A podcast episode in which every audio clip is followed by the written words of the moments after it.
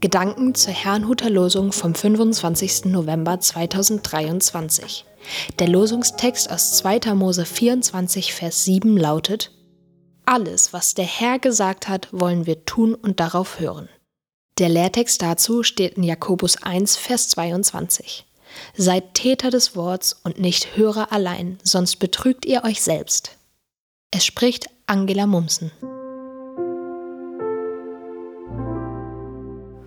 Hören, wollen und tun. Das heutige Losungswort war die Reaktion des Volkes Israel, nachdem Mose ihnen die Gebote Gottes vorgelesen hatte. Sie hatten gehört, was Gott ihnen durch Mose gesagt hatte und bekundeten nun ihre Bereitschaft, dementsprechend zu handeln. Das erwies sich jedoch immer wieder als Problem, da sie Gottes Gebote und Anweisungen häufig missachteten und eigene Wege suchten. Im Lehrtext thematisiert der Apostel Jakobus diese Problematik. Es genügt nicht, Gottes Wort nur zu hören. Das ist zwar der erste Schritt, aber ohne nachfolgende Schritte kommt man nicht vom Fleck. Man bleibt jemand, der vielleicht schon vieles gehört hat, in dessen Leben sich aber nichts umsetzt. Jakobus nennt das Selbstbetrug und vergleicht das mit einem Menschen, der sich im Spiegel betrachtet, aber schon im Weggehen vergisst, wie er aussieht. Um es einmal zu verdeutlichen, wer in seinem Spiegelbild einen großen Schmutzfleck auf der Nase sieht, würde diesen vermutlich entfernen wollen. Hat man das jedoch im Weggehen vergessen, geschieht nichts. Der Fleck bleibt, auch wenn man sich selber für sauber hält, weil man ja gerade in den Spiegel gesehen hat. Vor solch einem Verhalten in Bezug auf das Wort Gottes warnte Jakobus. Für ihn stand fest, dass das, was Gott uns durch Christus mitgeteilt hat, in unserem Leben sichtbar werden soll. So legte er den Gläubigen nahe, sich von allem Bösen abzuwenden und auf die rettende Kraft Gottes zu vertrauen.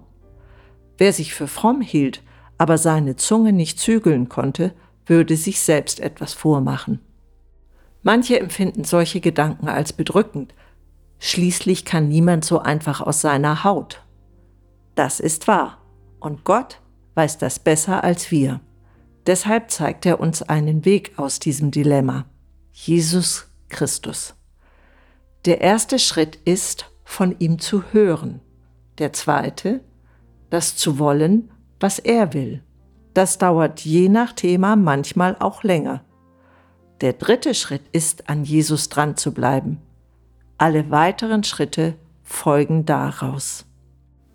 Ich wünsche Ihnen einen gesegneten Tag und als Inspiration zum Gebet habe ich heute ein Wort des Apostels Paulus.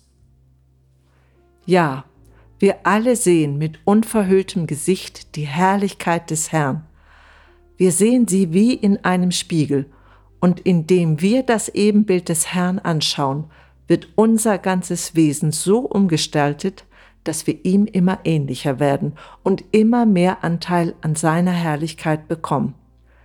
Diese Umgestaltung ist das Werk des Herrn, sie ist das Werk seines Geistes. Danke, Herr Jesus, dass du auch mich umgestaltest, damit ich dir immer ähnlicher werde. Amen.